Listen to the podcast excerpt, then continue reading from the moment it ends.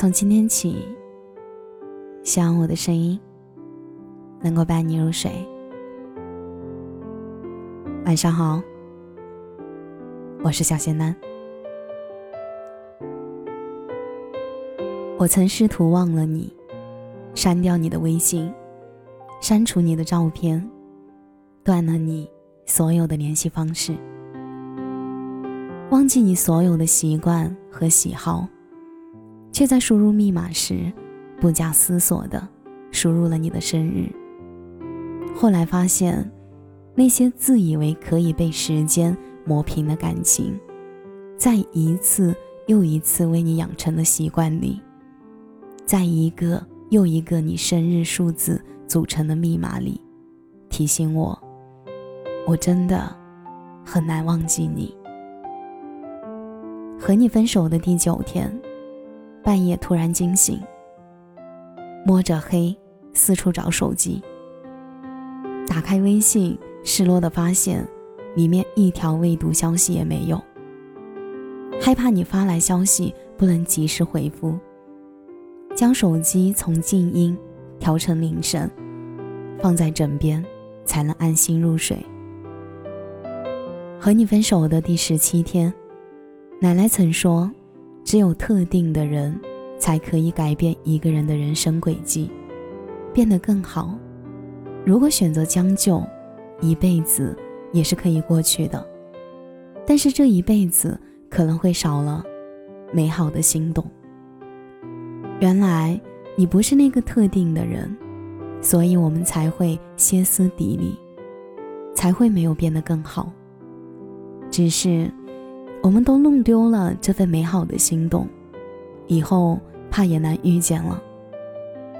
和你分手的第二十八天，其实我很想你，却又不能联系你；很担心你，却不能关心你。其实我很想跟你道个歉，其实我很想和好，很想很想再抱抱你。可是我知道，我们回不去了。和你分手第三十六天，你会联系我的吧？我做梦都在想你，做梦都梦到你发消息给我了。哪怕我们说过一别两宽这样的话，但却始终不能各生欢喜。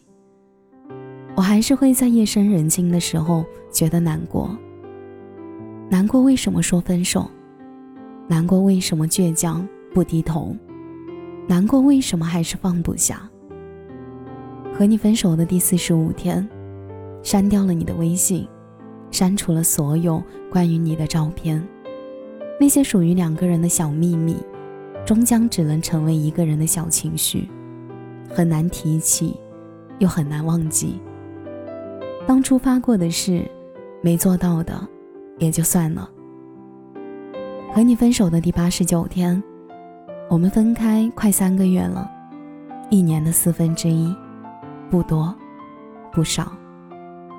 分手之后，我们也有联系过，但是谁都没有再说回到过去。有关于你，我已经很少向我的朋友提起了，朋友听多了烦，我说的多，也累了。我们就这样吧，回不去，也走不下去。和你分手的第二百九十天，听说你又谈恋爱了，和一个喜欢你喜欢了很久的人。从朋友那里看到你晒在朋友圈里的合照，笑容灿烂，眼神宠溺。其实最难过的不是分手，而是分手以后你发现他还是过得很好，很快就有了新的女朋友，有了新的生活。我彻底的不再四处打听你的消息，彻底消失在你的世界里，就像从未认识过一样。不知道你的这段感情能否从恋爱走到结婚，也不知道你还不记不记得曾经陪你走过一程的那个姑娘。可惜的是，直到现在，我还是会想起我曾经为了你有多么的奋不顾身。我还是会想起我们的后来，如果有后来，该是多么美好。太宰治在《人间失格》里写：“无论对谁太过热情，就增加了不被珍惜的概率。倘若没有过多的欢喜，便不会有极度的悲伤。若我也不曾过度欢欢喜，该有多好？我知道，我们回不去了。只是，假装忘记你，真的挺难的。一首歌。”一部电影，一个声音，一幕场景，都无法设防的想起你。就像吃菜的时候会刻意挑出来的葱花，忽觉你不在，默默的将葱花倒回菜里。这些微不足道的小习惯，有多不经意，就有多折磨。从前的人可以接受媒妁之言。一走，便是一生。如今却连快餐式的恋爱都变成了奢侈。有时候，仿佛已经拥有了全世界，却又觉得，怕是要孤独终老一辈子了。我原来什么也不懂，为什么会满心欢喜的喜欢上一个人？现在明白了，一个人，如果走在黑暗里。谁为他亮着灯，他就知道该往哪儿走。我遇见你的时候，你本来浑身是光，就是那束光，照着我向你的方向靠近。后来那么一瞬间，突然就暗淡了，消失不见了。我我费力的回想着你浑身是光的样子，却怎么也想不起来了。后来发现，那是第一次见到你时，我眼里的光。如今，你身边的人换了一个又一个，我不知道你在他眼中的光，是否也曾是光。那些曾经能够把自己感动到落泪的瞬间，已经不再有了。再遇到喜欢的人，想来只觉得非常遗憾。早几年遇见就好了，那些热烈、欢喜、年少轻狂和桀骜不驯，连同眼里的光一同送给他。后来，我再也不想听见任何人、任何形式的对不起，我想被对得起。我不想听道歉，不想说没关系，因为伤害从来就不会没有关系。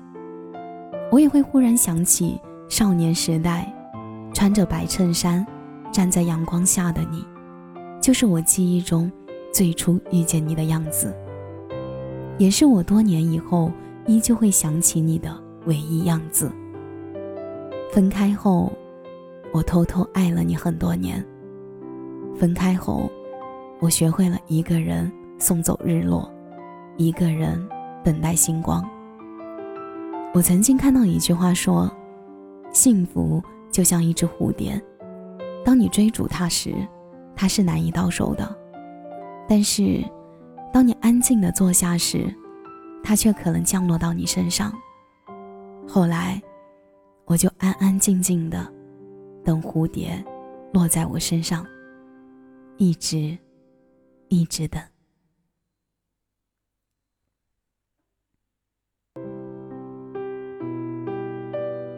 感谢你的收听，我是小贤男。很多人可能会觉得奇怪，为什么最近的电台后面没有歌曲了？因为喜马的音乐版权问题，所以最近的电台后面都不会有歌曲更新。那等到过一段时间，看看喜马的政策吧。如果说大家想听现场录制版的话，每晚的九点半到十一点，仙丹有在直播间现场录制哦。我会一直在直播间等你。节目的最后，祝你晚安，有个好梦。